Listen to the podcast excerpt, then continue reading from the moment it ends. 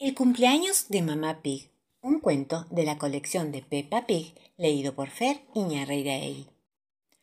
Hoy es el cumpleaños de Mamá Pig. Peppa y George le han hecho una bella tarjeta y le llevan el desayuno a la cama. Mamá les agradece contenta. ¡Feliz cumpleaños, mamá! dice papá cerdito, Peppa y George.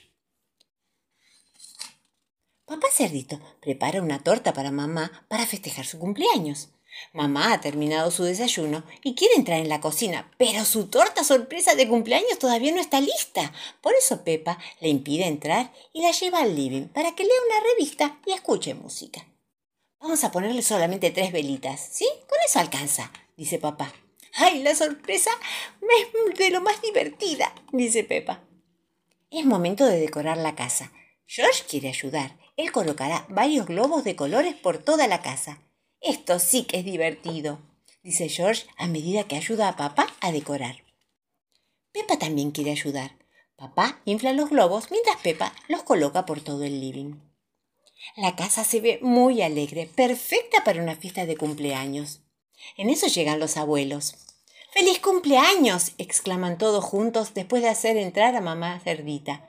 ¡Qué hermosa sorpresa! dice ella. Papá le acerca el pastel a mamá y la invita a apagar las velitas. Mamá pide tres deseos y después sopla las velitas. Es hora de los regalos. Pepa le entrega feliz el regalo a mamá. Está muy intrigada por saber qué es. ¡Ah! Es un vestido hermoso, dice mamá cerdita. Apenas lo abre. Toma el vestido y se lo pone encima de su ropa. Cuando se lo prueba, Pepa le dice que está muy, muy linda. Ahora necesitas ir a algún lado para estrenar el vestido, dice divertido papá cerdito. Y le da otro regalo, dos boletos para ir al teatro. A mamá cerdita le encanta ir al teatro. Papá también se ve muy glamoroso, se ha vestido muy elegante. Los abuelos anuncian que van a cuidar a Pepa y a George. ¡Yupi! gritan ellos. ¡Ay! Soy la mamá más afortunada del mundo, dice mamá cerdita, feliz por su super cumpleaños. Y la más hermosa, dice papá cerdito. ¡Qué gran fiesta! ¡Feliz cumpleaños, mamá cerdita! El reloj de la torre, un cuento de Susi Alché, leído por Fer Iñarreiraegui. Había una vez un pueblo que tenía pocas casas. También tenía una escuela, una plaza con muchas flores, un almacén grande, un almacén chico, varios perros, un río con agua clara y una torre muy alta donde había un reloj. Todos los papás y las mamás, los abuelos y los chicos, cuando querían saber la hora, miraban el reloj de la torre, que se veía desde todos lados. La abuelita decía, son las diez de la mañana, los pájaros de la plaza están esperando que les lleve miguitas de pan. Cuando el papá miraba el reloj y veía que eran las siete de la tarde, dejaba de trabajar se iba un rato al río a pescar. En la escuela del pueblo, los chicos estudiaban hasta que veían las agujas del reloj de la torre marcando las once. Entonces se ponían contentos y guardaban los útiles porque era la hora de jugar. La maestra un día les llevaba una pelota grande, otro día sogas para saltar.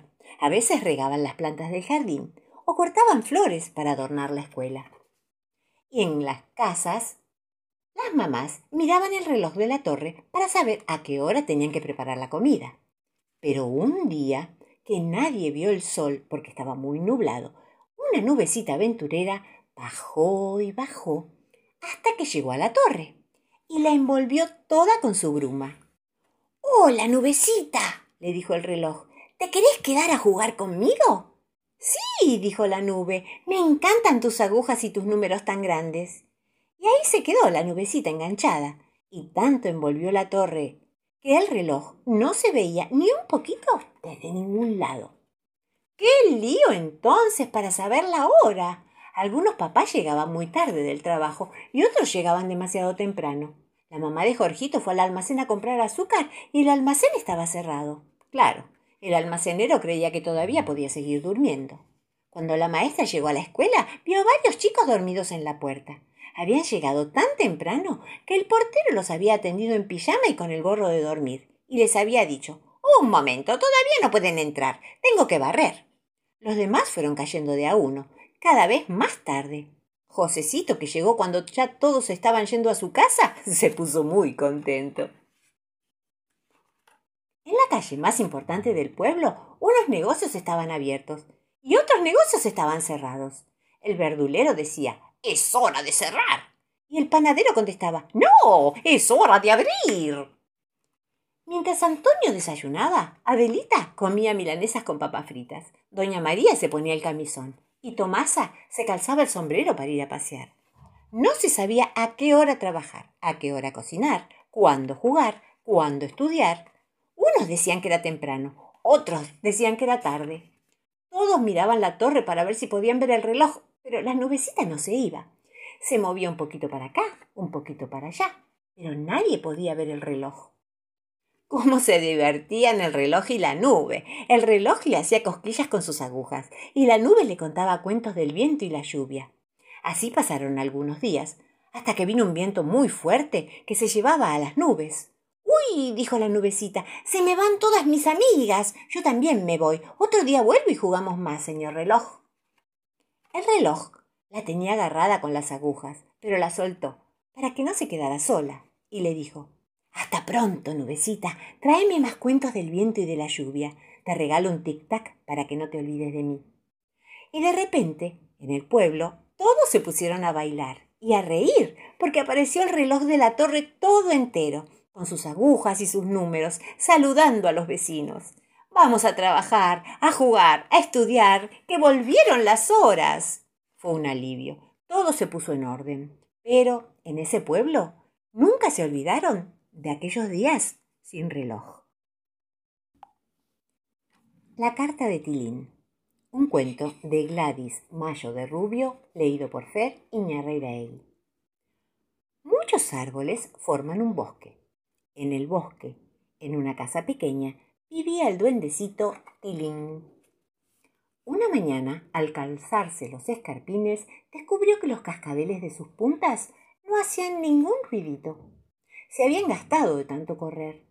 Esto lo puso muy triste, porque él siempre se movía alegremente de un lado para el otro, haciendo tilín, tilín. Ah, tengo que escribirle una carta al zapatero para que me mande cascabeles nuevos, pensó. Buscó un papel, se apresuró a escribir, lo puso en un sobre y ¡ay! se acordó de que en el bosque no había cartero ni correo donde comprar estampillas. ¿Qué podía hacer? Llamó a una ardilla y le pidió Por favor, ardilla, lleva esta carta hasta el final del bosque. Si lo haces, te daré seis nueces. Y las dibujó en el sobre para no olvidarse. La ardilla fue saltando de un árbol al otro, y cuando llegó al último, llamó a un pequeño conejo y le pidió por favor, conejo, lleva esta carta hasta el campo. Si lo haces, te daré cinco zanahorias. Y las dibujó en el sobre, para no olvidarse. El conejo cruzó el campo a los saltitos, y cuando se cansó, llamó a un pajarito que pasaba y le pidió Por favor, pajarito, lleva esta carta hasta el pueblo donde vive el zapatero. Si lo haces, te daré cuatro semillas. Y las dibujó en el sobre para no olvidarse. El pajarito voló con la carta hasta llegar al pueblo, donde encontró a un pollito. Al verlo, le pidió Por favor, pollito, lleva esta carta hasta la plaza. Si lo haces, te daré tres granos de maíz. Y dibujó los granitos en el sobre para no olvidarse. El pollito corrió hasta la plaza y cuando estuvo en ella, buscó a una paloma y le pidió Por favor, palomita, lleva esta carta hasta la casa del zapatero. Si lo haces, te daré dos semillas de trigo y las dibujó en el sobre para no olvidarse. La paloma voló hasta la casa del zapatero y cuando llegó al techo llamó al gato y le pidió Por favor, gatito, lleva esta carta al zapatero. Si lo haces, te daré un trocito de queso. Y dibujó el queso en el sobre para no olvidarse. El gato bajó corriendo y llegó al lugar donde estaba el zapatero arreglando zapatos. Le entregó la carta del duendecito.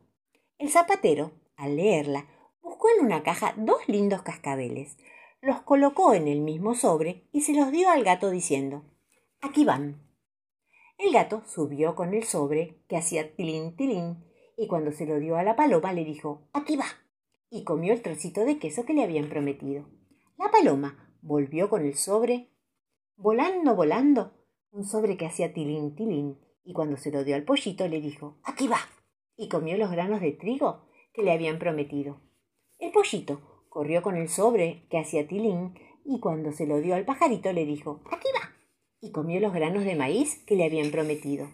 El pajarito volvió con el sobre que hacía Tilín y cuando se lo dio al conejo le dijo Aquí va. y comió las semillas que le habían prometido. El conejo volvió saltando con el sobre que hacía Tilín y cuando se lo dio a la ardilla le dijo Aquí va. y comió las zanahorias que le habían prometido. La ardilla corrió de rama en rama con el sobre que hacía Tilín, y cuando se lo dio al duendecito, le dijo Aquí están. y guardó en su cueva las nueces que le habían prometido. El duende miró el sobre contento, y al ver tantos dibujitos, comentó sonriendo ¡Uy! ¡Cuántas estampillas! Sacó los cascabeles, los puso en sus escarpines y corrió por el bosque alegremente, haciendo tilín, tilín,